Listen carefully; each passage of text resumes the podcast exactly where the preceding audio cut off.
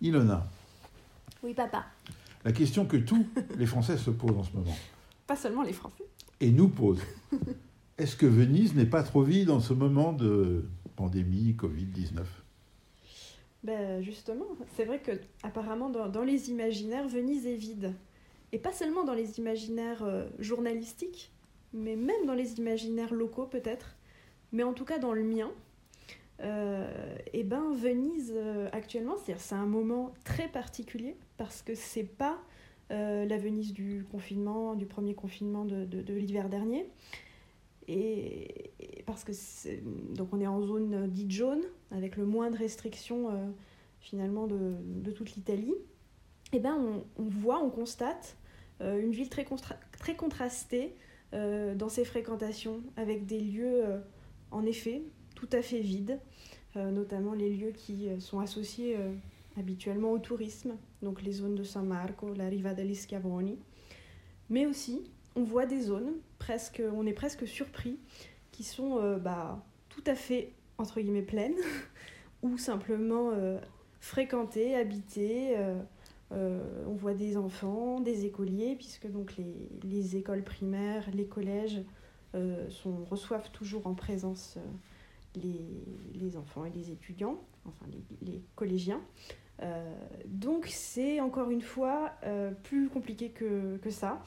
Et c'est certainement pas une, une ville totalement euh, morte. Et c'est un moment vraiment intéressant parce que je pense que finalement on n'a jamais vécu, en tout cas moi, mais même les générations plus âgées, donc les, les grands-parents et les arrière-grands-parents, puisque finalement bah, il y avait déjà du tourisme à leur époque. On n'a jamais vécu ça parce que après, euh, juste après le, confinement, il y avait des touristes à Venise, il y- avait du monde. Euh, alors il y avait un tourisme vénète au printemps, euh, à l'été, même un peu un tourisme européen. Et, ce moment-là bah, de- du mois de novembre-décembre, où il y a eu vraiment moins, moins de visiteurs, même moins de visiteurs vénètes, eh ben, nous fait prendre conscience que bah, Venise, elle est, elle est habitée. Oui, euh, parmi les, thèmes euh, récurrents sur Venise dans les médias, euh, les, les sujets vite fait, mal fait de tous les correspondants et envoyés spéciaux internationaux avant le Covid, c'était toujours le thème euh, Venise, trop c'est devenu un- une sorte de parc à touristes euh, et il n'y a plus d'habitants, où il y a un tout petit peu de vie résiduelle. euh, de temps en temps, deux résidents, deux habitants de Venise se croisent et se saluent car ils se reconnaissent et tout le reste c'est le brassage des millions de touristes qui est un- une description, euh, un récit euh, de, Venise largement, euh, largement exagéré et, et aussi entretenu à, euh, à, à- plaisir euh, parce que voilà c'était une sorte de, de cliché et finalement chaque euh, équipe de reporters devait répéter le cliché pour euh, euh, s'inscrire dans la trace des précédents et ouvrir la, voie au suivant, puisque en principe, évidemment, euh, les médias sont pas là pour raconter des choses nouvelles, mais pour tous raconter la même chose. Euh, eh bien, cette euh, euh, imagination, cet imaginaire sur Venise, euh, imaginaire médiatique, imaginaire de récit, est complètement démenti par ce qu'on vit à l'heure actuelle. C'est-à-dire que Évidemment, il y a moins de monde dans la ville, globalement. Euh, si on faisait un, un- un comptage avec un, euh, les, les petits outils, là, je ne sais pas comment ça s'appelle, pour compter les gens qui montent à bord d'un avion, euh, évidemment, on trouverait euh, moins de monde euh, passant au, au point névralgique. Mais en fait, il y a une vie tout à fait normale. Il y a des enfants qui jouent Sur les euh, campi, sur, sur sur les les campi, places. euh, quand ils ne sont pas à l'école, puisque les petites écoles sont, sont ouvertes. Euh, Il y a des, les mâmes mais qui sont autour, parce qu'en général, c'est les mâmes mais qui accompagnent les enfants pour, pour jouer et pour les, pour les Ça fera, ça fera l'objet d'un prochain podcast. un autre sujet. Euh, les boutiques euh, d'alimentaire et les boutiques euh, de nécessité courante, les quincailleries, les, les boutiques qui vendent les produits pour la maison, tout ça est ouvert et tout ça est largement fréquenté, à la différence d'autres boutiques, genre boutiques de luxe qui sont ouvertes mais désertées. Bon, on comprend pourquoi. Oui, certaines même sont fermées, il faut le dire. Mais... Mais tout ce qui est, oui, mais ce qui est plus frappant, c'est encore celles qui sont ouvertes et qui sont complètement avec le- désertes. Le garde du corps à l'entrée euh, qui garde personne.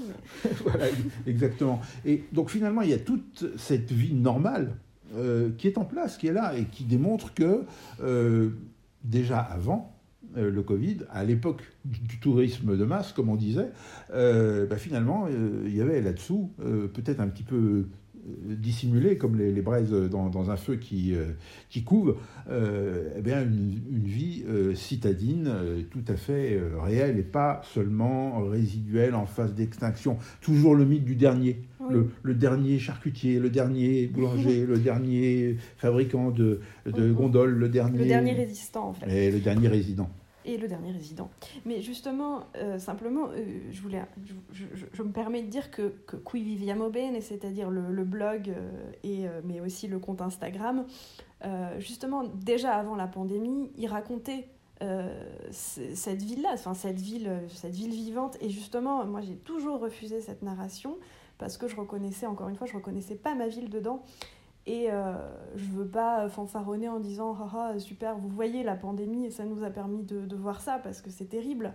Euh, la pandémie, c'est terrible. Et, euh, mais je dirais au moins, si, si on pouvait s'émanciper de cette dichotomie de, du cliché, c'est-à-dire ou trop pleine ou trop vide, si ce moment nous permet ça, bah, tant mieux parce que là, je pense que quand on habite, quand on vit à Venise, on est obligé de se rendre compte que certes, il y a des zones où il n'y a plus personne parce qu'en fait, il n'y a pas d'habitants euh, dans ces zones-là parce que c'était des zones euh, uniquement euh, destinées à un commerce pour touristes.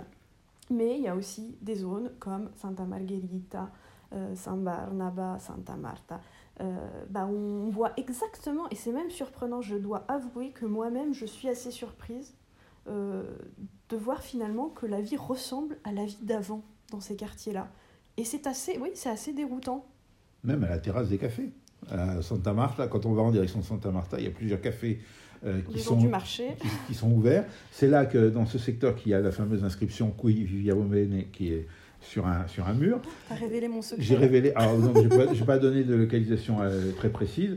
Et, et là, bah, dès qu'il y a un rayon de soleil, euh, les gens sont à la terrasse, peut-être un petit peu moins à l'intérieur des cafés, mais à la terrasse, et la, la, vie ne s'est pas retirée ni pour cause du Covid, ni même avant. C'est ça. La vie n'est pas revenue avec le Covid. Mm. C'est que simplement, elle était là, déjà. Mm, mm.